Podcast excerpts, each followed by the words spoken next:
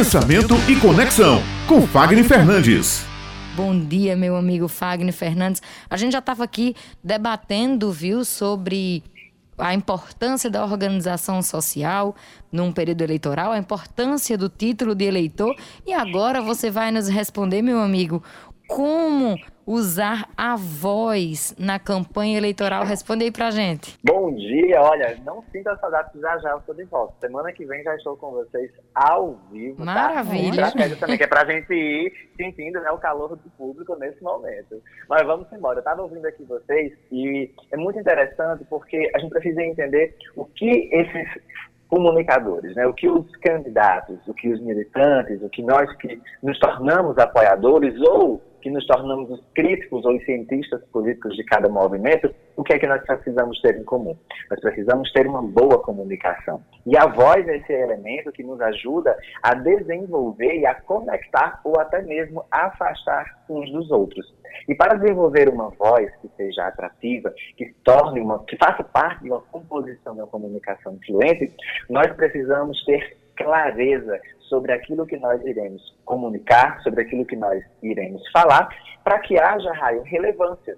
Uma das coisas que tem afastado o público jovem, aquele sentimento caloroso da juventude, discutindo junto, buscando construir junto a força de uma bandeira, de uma filosofia, vou até deixar de lado um pouquinho a, a, a, ideia da ideologia, é que nós tenhamos a clareza, a convicção, a relevância sobre o motivo pelo qual nós estaremos reunidos. E a voz, ela consegue transmitir isso através de um elemento chamado confiança. O problema é que as pessoas estão muito mais preocupadas com o estereótipo, com a estética da comunicação, sobretudo hoje, que nós temos aí a ferramenta digital, onde tudo aquilo que é falado é registrado e esquecem de valorizar e construir a comunicação interna, o sentimento, entender a emoção, para só então chegar no tom. Então, esse paradoxo entre a confiança, entre a emoção e entre algo que precisa ficar bom e precisa ficar bonito, é que entra o elemento-chave dessa preparação da boa comunicação para esse movimento que nós precisamos iniciar, ou que já iniciamos de forma mais tímida, que é o movimento da política. Então, a voz, ela precisa sim se tornar um instrumento profissionalizado, ela precisa se tornar um instrumento em que você vai aprender a utilizar os recursos para manter uma voz que transmita, que mantenha aquela conexão de acordo com o seu perfil, de acordo com o seu tema e de acordo com a bandeira a qual você irá, irá levantar, porque nós precisamos gerar essa intimidade com o nosso público. Então, três coisas são importantes para qualquer um de nós que entre nesse movimento da política. O primeiro é ter a clareza de intenção, ou seja, a nossa voz ela precisa ser clara, ela precisa ser segura, ela precisa nos ofertar direção, para que nós possamos não só melhorar, mas conduzirmos as pessoas para aquela proposta de melhoria que nós estamos trazendo. E isso faz falta hoje no movimento político. O segundo ponto é que nós tenhamos a técnica de como utilizar essa voz e o conhecimento sobre o que nós iremos falar. Hoje, o Dr. Google acaba tornando cientistas de informações descritas de curta duração e isso não é suficiente para nós competirmos dentro desse, desse, movimento da argumentação em que envolve a lei, em que envolve o contexto social do país, o contexto socioeconômico do nosso país, o contexto internacional, o contexto local e assim por diante. E claro, ter um olhar para cada categoria de pessoas que está ali junto. E o terceiro ponto, que esse é o que as pessoas eu considero um dos mais simples, mas é que as pessoas têm mais resistência, Raio e Beth, é o treino. Sabe, quando você precisa treinar. Eu entendo que você está ali já há X tempo, eu entendo que você já passou por diversas formações, mas eu sempre compreendo que toda a apresentação ela é única, ela não é repetitiva, assim como todos os dias eles não são iguais, eles são diferentes. E para mim, nenhuma segunda-feira é igual à outra, a não ser que eu não queira mudar o resultado que eu estou buscando obter.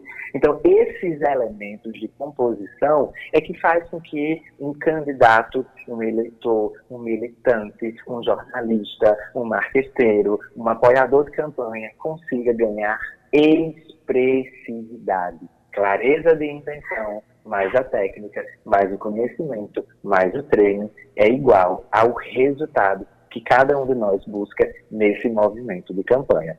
Então, essa é a forma mais clara que eu consegui trazer para vocês de como nós precisamos entender a importância da voz, do ponto de vista interno, onde nós vamos trazer emoções, ao ponto de vista externo, a cerejinha do bolo que transforma aquele movimento estético em um movimento também importante e que não deixa a plateia dormir. É isso, meninas. Espero que tenha contribuído agora com a fala que vocês já vinham construindo, sobretudo para despertar esse calor na juventude e entender como a participação na política é muito importante. Olha, Fagner, com certeza. Eu quero acreditar, não é, Raio, que o nosso eleitorado, o eleitorado brasileiro, ele vem ao longo das décadas aprendendo pouco a pouco, passo a passo, a votar cada vez mais conscientemente. E daí a, a questão da voz na eleição, eu acho que é um conjunto todo de postura, de atitude, de história também, de bagagem que aquela pessoa traz, aquele candidato traz, é, é a questão da autenticidade.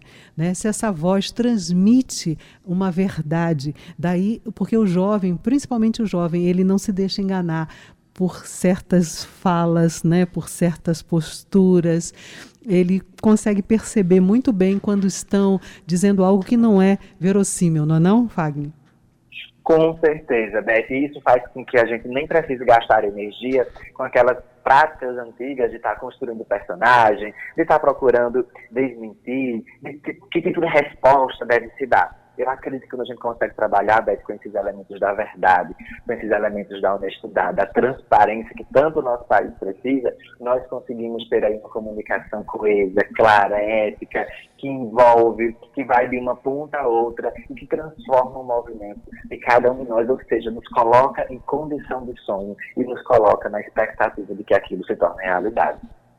É Menina, isso. filosofia aqui, olha aí. Foi ótimo, como sempre. Estamos cada vez mais profundos. Muito obrigada, Fagner Fernandes, pela sua participação. Na próxima terça-feira teremos você aqui de volta. Espero que presencialmente. Que é sempre muito bom tê-lo aqui conosco. Viu? Uma excelente semana para você. Essa semana tem feriado, né? Então tem descanso. Então fique em paz e até a próxima terça-feira.